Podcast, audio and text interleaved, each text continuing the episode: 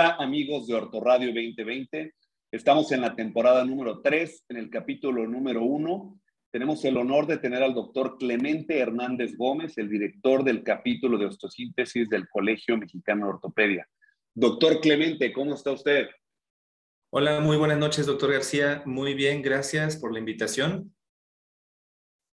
No, muchas gracias a usted por regalarnos un poquito de su tiempo para conocerlo un poquito mejor. No sé si nos puede platicar un poquito de su currículum para saber bien con quién estamos hablando. Cuéntenos. Claro que sí. Eh, yo soy eh, médico cirujano, soy egresado de la Universidad Autónoma, Metropolitana de la Ciudad de México. Después de eso hice la especialidad en ortopedia y traumatología, eh, igual por la UNAM, por la Universidad Nacional Autónoma de México. En el Instituto Mexicano del Seguro Social, yo soy egresado del Hospital General número 2, anteriormente llamado Villacuapa de la Ciudad de México y después de eso hice una alta especialidad en ortopedia pediátrica por el Hospital Shriners para Niños México. Estoy eh, certificado por el Consejo eh, Mexicano de Ortopedia y Traumatología. Obviamente soy parte del Colegio Mexicano de Ortopedia y Traumatología desde el 2016 y algunas otras eh, sociedades afines a lo que yo hago, como la Sociedad Mexicana de Ortopedia Pediátrica y fundador de la Academia Mexicana para la Parálisis Cerebral y los Trastornos del Neurodesarrollo. Y hablando de osteosíntesis, pues soy parte desde el 2013 eh, activo, miembro titular activo de la Fundación AO. Ah, muy bien, Doc. Oiga, ¿actualmente se siente en su pico máximo de conocimiento? Em, pues me siento en un punto muy importante eh, de mi vida profesional. Yo esperaría no estar ya en el punto máximo porque todavía pienso que hay muchas cuestiones quirúrgicamente hablando, profesionalmente hablando, que me gustaría seguir desarrollando, eh, seguir aportando. Estoy en vías de, pero me, parece que estoy en un buen momento profesionalmente hablando. Excelente. Oiga, Doc, cuéntenos, ¿qué se siente o qué tal fue la experiencia de ser director de capítulo del Colegio Mexicano de Ortopedia? Bueno, pues ha sido una experiencia muy grata muy gratificante desde el primer momento en el que fui considerado para, para ser director de este capítulo, algo que evidentemente no me esperaba yo en un inicio.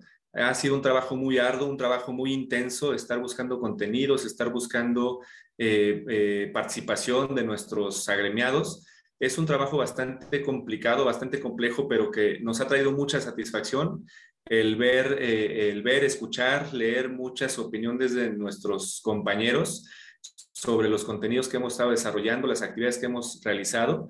Eh, me he sentido bastante gratificado eh, por la oportunidad que me dieron en el colegio.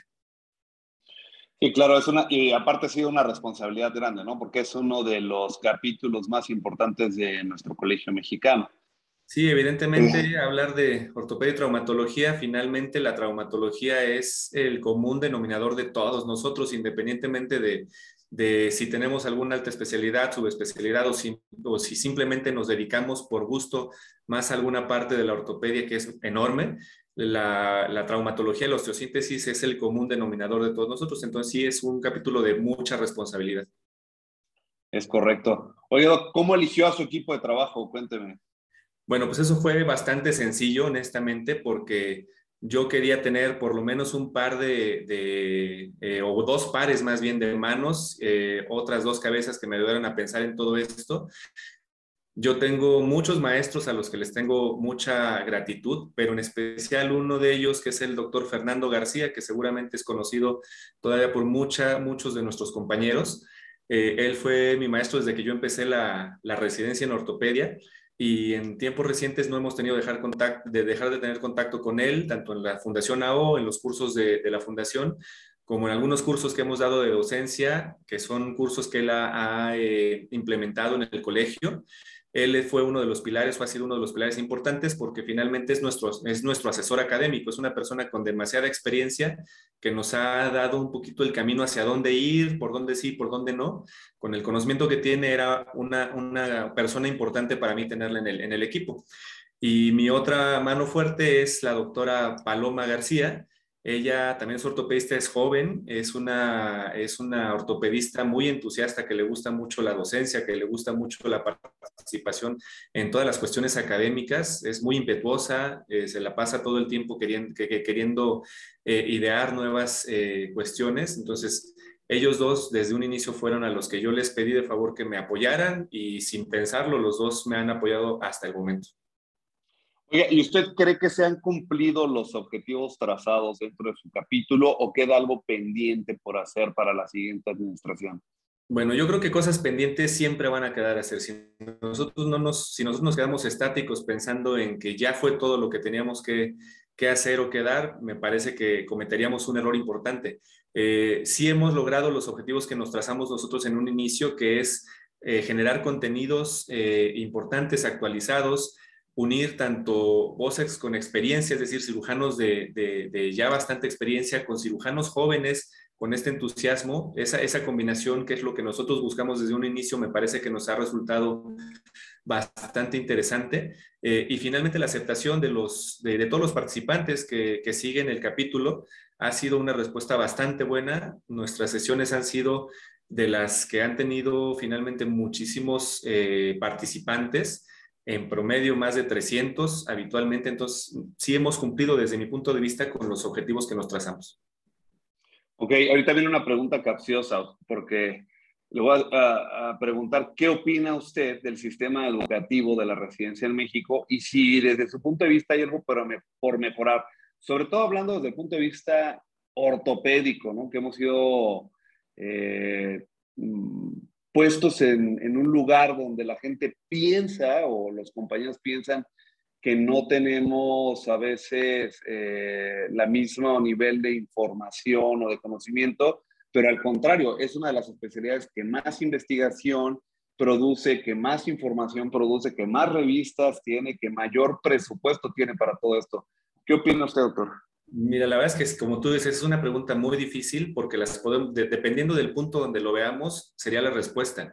Eh, la educación en México, si nos vamos un poquito más allá, eh, la Universidad Nacional Autónoma, de México, que al menos aquí en la Ciudad de México es la que, la que más nos da pie a todas estas situaciones, pues es una, es una institución mm, ya, ya estructurada, que tiene bases, que tiene mucha historia.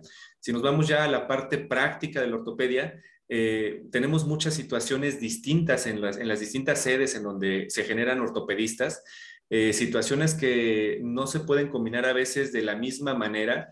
En algunos lados hay más oportunidad para las cuestiones teóricas, en algunos lugares hay más cuestiones prácticas. Todo es válido. La verdad es que yo no estoy en contra de ningún tipo de sistema, pero me parece que si nosotros lográramos homogeneizar un poquito más esa esos dos elementos en la mayoría de los egresados de ortopedia, me parece que eso sería, no, no tengo la respuesta de cómo hacerlo en, realidad, porque yo creo que si alguno de nosotros tuviera esa fórmula mágica, bueno, pues tendríamos eh, mucho más homogéneo el nivel de ortopedia en nuestro país. Me parece que cuestiones como las que hace el, colegio, por ejemplo, en relación a difundir información, estar actualizando a los ortopedistas, estar incluyendo a los médicos residentes en todas estas actividades, esa inclusión eh, va de la mano con esa homogeneización del conocimiento. Entonces, sí es una pregunta bastante difícil, eh, eh, depende de muchos factores, no es solamente uno.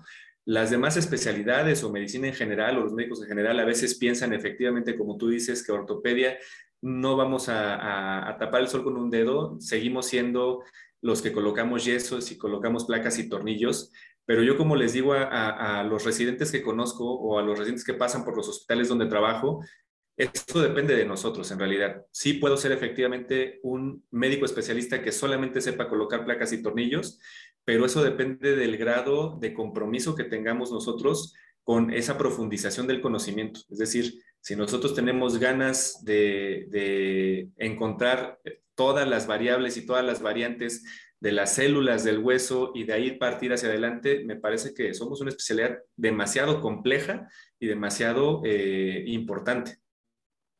Sí, es correcto. Yo siempre he estado en pro de crear como una base, un core, un centro de conocimiento a nivel nacional que sea, como dijiste tú, homogéneo para todos, desde el, hospital más pequeño hasta el más eh, centro de referencia más grande, tenga el mismo acceso de, conocimiento. Pero digo, es, un trabajo que nos va a tocar hacer a todos, ¿no?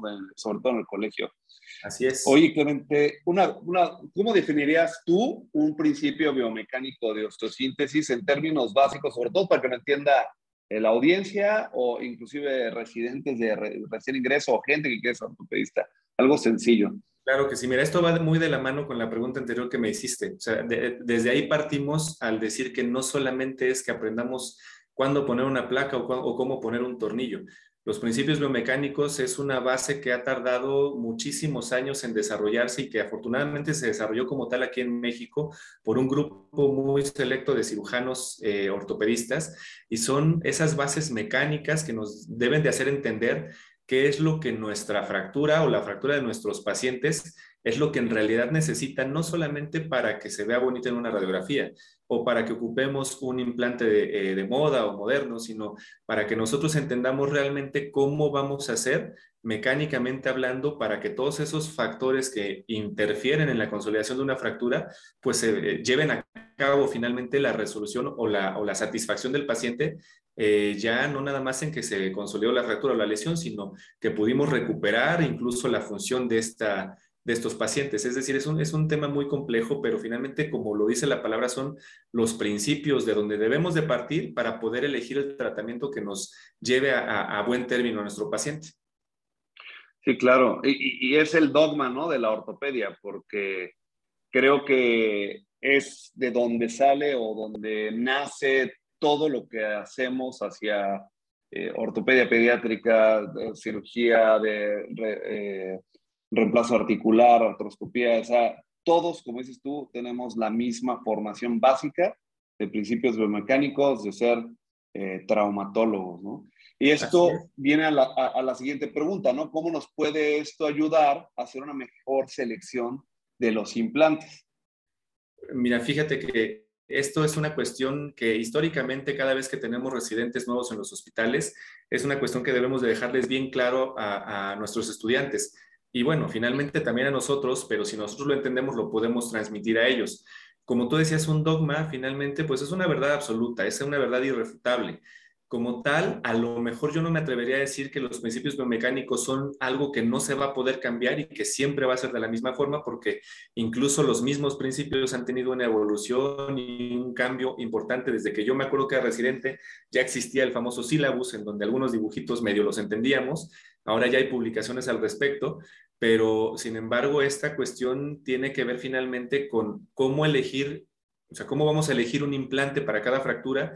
Es, me parece, y no es que me parezca, así debe ser el último paso que vamos a hacer para empezar nuestro tratamiento. Es decir, no podemos pensar en elegir un implante sin saber cómo funcionan los implantes, sin saber cómo van a funcionar sobre la estructura ósea sobre la que lo vamos a colocar. Es decir, eso es un cúmulo, es una unión de varios, varias situaciones que tienen que ver con lo mecánico, con lo biológico, con lo técnico, pero finalmente todo está relacionado y todo lleva debe de llevar ese orden.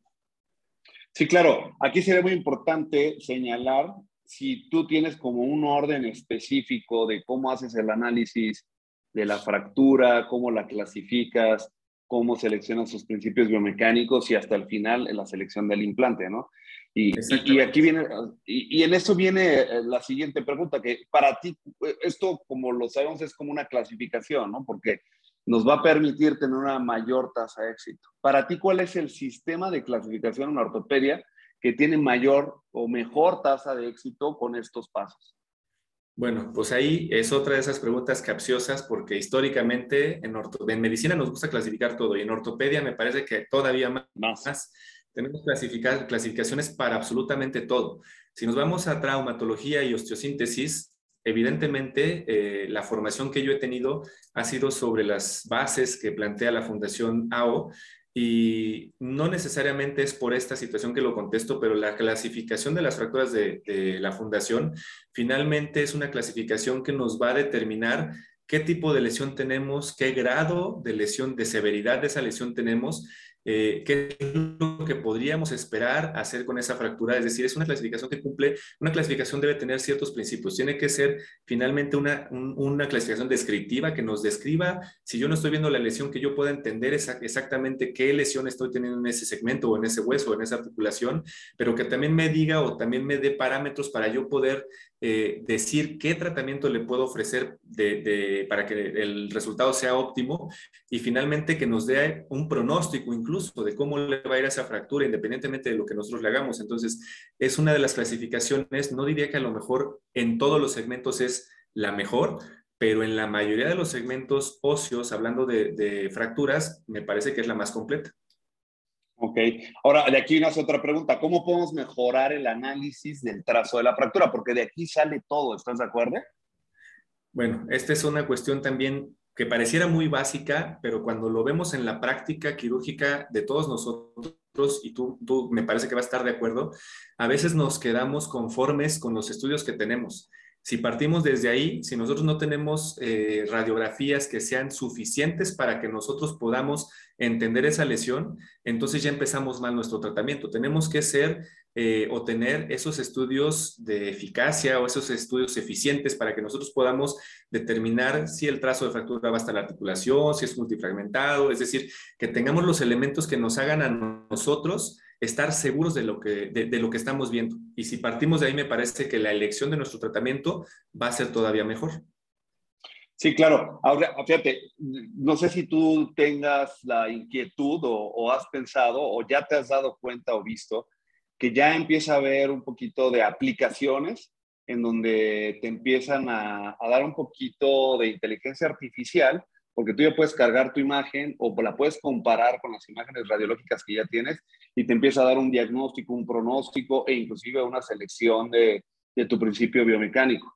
¿Cómo ves todo esto? ¿Es el futuro? ¿Es la actualidad? ¿Cómo lo ves tú para la osteosíntesis? Mira, la, tecnología nos ha rebasado ya desde hace muchos años. O sea, cada día encuentras una nueva aplicación en el teléfono celular, en el iPad, en la computadora. Cada día encuentras un nuevo programa que te hace más sencillas las cosas.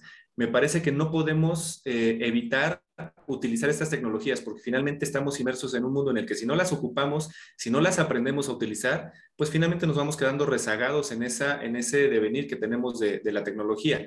Ahora, cosa muy importante que sí me gustaría eh, comentar es, no nos podemos tampoco dejar llevar solamente por lo que las máquinas hagan, porque finalmente los que estamos pensando somos nosotros. Efectivamente son eh, eh, instrumentos que están trabajados o que están diseñados por una mente, pero debemos de tomarlo como tal, como una herramienta finalmente. Los que tenemos que hacer ese, ese trabajo mental para poder llegar a la conclusión somos nosotros, pero sin duda que debemos de, de allegarnos y debemos de aprender a utilizar todas estas tecnologías. Sí, claro. Ahora yo voy a aprovechar este momento para hacer una pregunta al experto que siempre creo que mucha gente hemos tenido. ¿Tú realmente eh, sabes eh, de algún documento científico, algún este, eh, artículo que nos dé una diferencia entre el acero quirúrgico y el titanio? Mira, en cuanto a, en cuanto a lesiones metálicas, hay un montón de, de literatura en realidad publicada esto de los aceros quirúrgicos o los implantes quirúrgicos, por lo menos desde inicios del siglo XX fue que se empezó a diseñar como tal. Hay muchos, muchas aleaciones metálicas. El acero inoxidable finalmente es la base de todo. La diferencia, hay muchas diferencias específicas con el titanio. Sin embargo, eh, no podemos irnos a lo más, no podemos decir que lo más moderno o que lo, lo más reciente es lo mejor, no en todos los casos.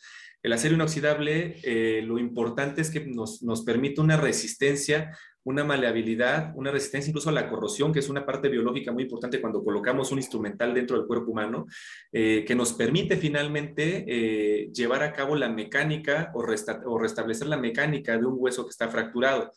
Las diferencias, por ejemplo, con el titanio es, eh, van, van un poquito más en relación a la dureza, la resistencia del implante. El titanio finalmente es más fuerte, sí es más ligero, tiene mayor resistencia. Cuando se hacen los estudios incluso de investigación comparando eh, estas aleaciones, se hacen cargas cíclicas o cargas repetitivas, repetidas para ver qué tan rápido va a fallar un implante.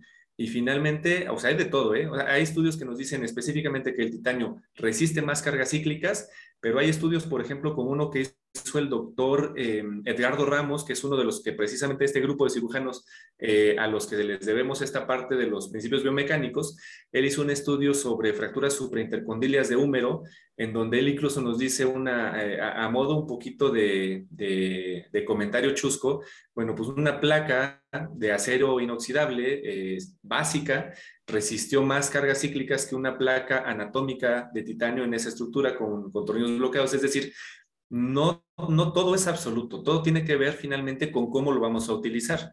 Eh, la desventaja, por ejemplo, del titanio, que está, que está bien reportada, es que biológicamente no es tan resistente a la corrosión. Entonces, algunas cuestiones ahí biológicas, cuestiones de infecciones y demás, pudiera tener algunas, algunas eh, eh, variantes, ¿no? Pero hay mucha literatura en realidad publicada al respecto de los materiales. No se hable, por ejemplo, de las prótesis, o sea, ese es un mundo completamente aparte de aleaciones y cerámicas y demás. Hay mucha información al respecto. La cosa es que la podamos conocer. Muy bien. Oye, ¿una fractura puede ser tratada con diferentes principios biomecánicos? Híjole, esa también es una pregunta capciosa porque estrictamente hablando, sí, pero teóricamente nosotros deberíamos de aportarle a cada fractura lo que necesita, es decir, los principios que en teoría mm, mejor estabilidad nos dan son los principios en compresión. Y si una fractura es susceptible a darle compresión, pues eso sería lo mejor hablo de un ejemplo muy, muy, muy sencillo y el clásico. Una diáfisis que todo el mundo sabemos que no necesita la mayoría de las veces o no necesita como tal una compresión porque no necesitamos restituir al 100% la anatomía, la estructura y demás, sino las longitudes, las rotaciones. Pero finalmente si nosotros estamos ante una fractura diafisaria con un trazo que es susceptible de que nosotros le, mejoremos o le demos un principio biomecánico en compresión, eso sería lo ideal. Entonces, si es una pregunta un poquito, un poquito este, también ahí con, con varias respuestas, sí puede ser tratada una fractura con diferentes principios, pero tenemos que decidir cuál es el principio que mejor o que, que mejor pronóstico o que más beneficio le va a dar a cada lesión. ¿Cuál es el principio principal, no? Se podría decir. Exacto. Oye, Clemente, ahora, conocemos los cinco principios básicos, ¿no? Como ortopistas, compresión, protección, tirante, sostén, tutor intraóseo. Son los por excelencia, ¿no? Digamos. ¿Tú podrías nombrar otro en tu experiencia o en las investigaciones recientes? ¿Está saliendo algo nuevo? ¿Qué nos puedes decir respecto? Pues no, mira, la verdad es que yo siempre he escuchado estas historias de este grupo de cirujanos que, discutieron durante años y tazas de cafés y peleas y pleitos entre ellos mismos, aún siendo amigos, para poder llegar a las conclusiones a las que llegaron.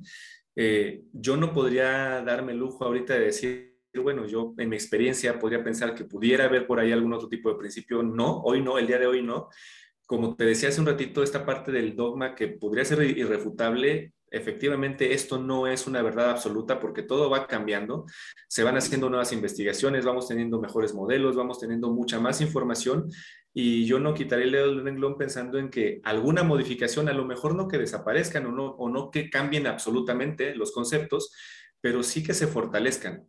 yo creo que el conocimiento está eh, en, esa, en esa transición, no podemos decir que el conocimiento es estático y finalmente toda la investigación que podamos hacer va, va a ayudarnos a que todos esos conceptos se vayan actualizando eh, de acuerdo a lo que vamos conociendo. Sí, claro, totalmente de acuerdo. Ahora, respóndeme como si yo fuera tu R1, tu, reciente primer año, tu reciente segundo año. ¿Cuál es el mejor artículo de principios biomecánicos que me recomendar para que yo entendiera mucho mejor esto y, la gente que nos está escuchando también, ¿no? Bueno, pues evidentemente, en la, eh, como te decía yo, esta es una situación de conocimiento que nació como tal en México. Si tú revisas incluso los textos de AO, de la fundación, los oficiales, no vienen como tal referidos ahí. Si tú vas a otros países, a cursos, a los mismos cursos que se imparten aquí en, aquí en México, como tal no lo incluyen en sus, en sus programas, no lo manejan, es decir, ya ha habido mucha información y se va diseminando como una semilla para todos lados, pero todo eso en, realidad nació aquí en México. Eh, se tardaron no sé cuántos años, yo creo que más de 20, 30 años en publicarlo, que a lo mejor eso fue un, poquito la, la, cuestión, pero en, el, en la revista del, eh, del Acta eh, Ortopédica, Mexicana en el 2016 se hizo un suplemento completo por estos cirujanos, este, hablando sobre los principios biomecánicos para la osteosíntesis y la disección de cada uno de esos principios explicados de la mejor manera, de la forma más sencilla posible.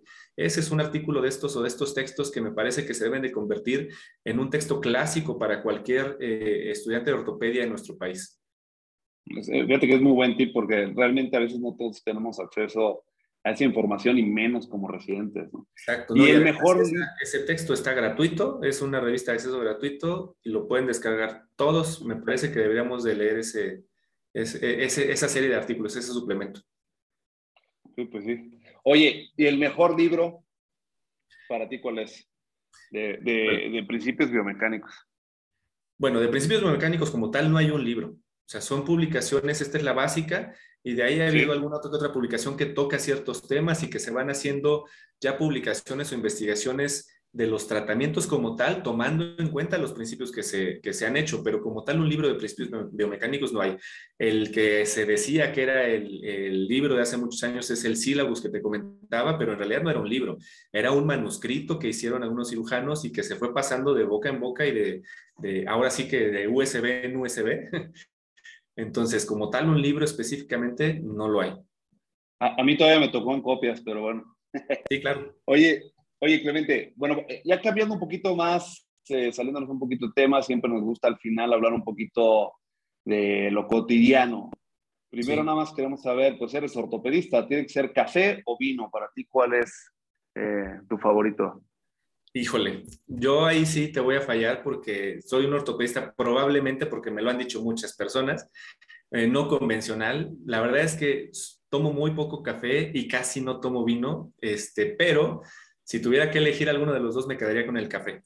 No sé mucho de cafés, en realidad por esta misma situación, pero, pero me quedaría con el café. Ok, muy bien. Oye, recomiéndanos dos lugares buenos para comer en el DF, no, no restaurantes, sino lugares eh, típicos que la gente que vive fuera de la Ciudad de México, el día que vaya, tiene que probar eso.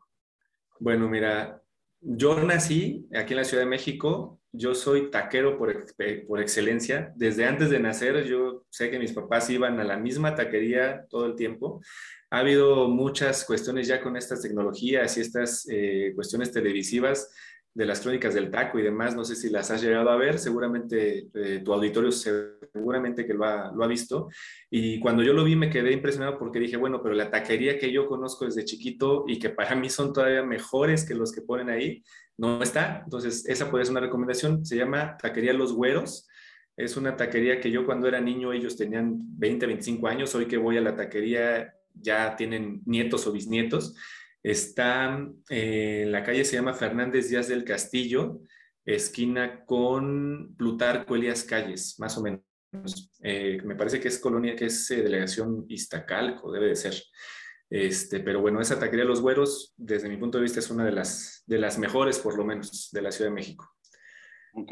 Ese es uno. ¿Y? Este, y otra, bueno, a lo mejor no tan en la Ciudad de México. Mi familia, toda mi familia es de Guerrero. Yo soy nacido aquí en la Ciudad de México, pero toda mi familia es de Tasco Guerrero. Entonces, yo, la otra, el otro alimento que, que comí desde pequeño, pues es el pozole. El pozole estilo guerrero. Hay muchas pozolerías estilo guerrero aquí en la Ciudad de México. Sin embargo, eh, pues desde mi punto de vista, una de las mejores se llama la guerrerense el único inconveniente es que no está en la Ciudad de México, está en las afueras, está prácticamente en Ciudad Nezahualcóyotl, pero este, ya con todas estas cuestiones tecnológicas y de Didi, Rappi y demás cuestiones, no, no es tanto, tanto problema. Entonces, la guerrerense es una pozolería que yo les recomendaría. Excelentes recomendaciones. Y una última pregunta que casi siempre me gusta hacer. Eh, ¿Cuál es tu objetivo actualmente como cirujano? Híjole, como, te decía, esto, va muy de la mano con la pregunta que me hiciste si estaba en mi pico máximo profesionalmente hablando. Eh, gracias a Dios, en los hospitales donde, donde estoy laborando, eh, tengo tanto la parte traumatológica, eh, trabajo en un área de urgencias en el Instituto Mexicano del Seguro Social. En, esa, en ese apartado, bueno, no dejo de poner en práctica todo lo que aprendí en la residencia, porque mi residencia fue más de, de trauma que de ortopedia. Me encanta la trauma y, y por eso sigo ahí.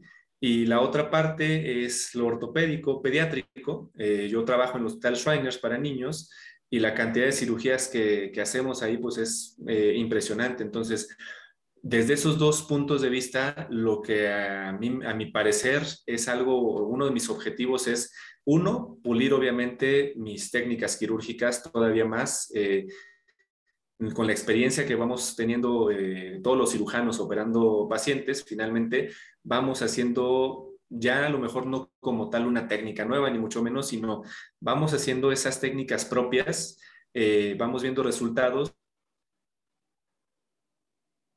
Y eso es uno de los objetivos que yo tengo, es decir, de esa facilidad eh, de poder no podemos garantizar nada de medicina, pero sí poder asegurar a mis pacientes que están en las manos de un cirujano que, que pueda ser eficaz y efectivo con sus, con sus pacientes. Y la otra, a mí me gusta mucho la docencia, siempre me ha gustado mucho, entonces eh, yo disfruto muchísimo eh, compartir los poquitos o muchos conocimientos que voy adquiriendo con mis residentes y eso eh, cuando ellos terminan sus, sus estudios y regresan y los veo operar o veo los resultados que tienen y me dicen, ¿sabe qué? Esto se lo agradezco porque me puso, un, aunque sea una pequeña semillita en el camino, es algo que a mí me, me favorece. Entonces, otro, otro aspecto que, que, quisiera seguir desarrollando es esa parte de la docencia. Pues, doctor Clemente Hernández, no me queda más que agradecerle por su tiempo, por haber compartido toda esta experiencia. Digo, nos gustaría estar aquí horas platicando, pero pues tenemos que eh, seguir con nuestras demás entrevistas y le agradezco de verdad por este tiempo. Al contrario, doctor García, muchas gracias por la invitación, eh, muchas gracias por todos aquellos que están escuchando esta entrevista y para lo que, para lo que se necesite, aquí estamos. Muchas gracias amigos, esto es Ortoradio 2020, somos eh, parte del Colegio Mexicano de Ortopedia, recuerden que ya comenzamos con nuestros cursos en cadáver y los esperamos para nuestra próxima edición. Muchas gracias.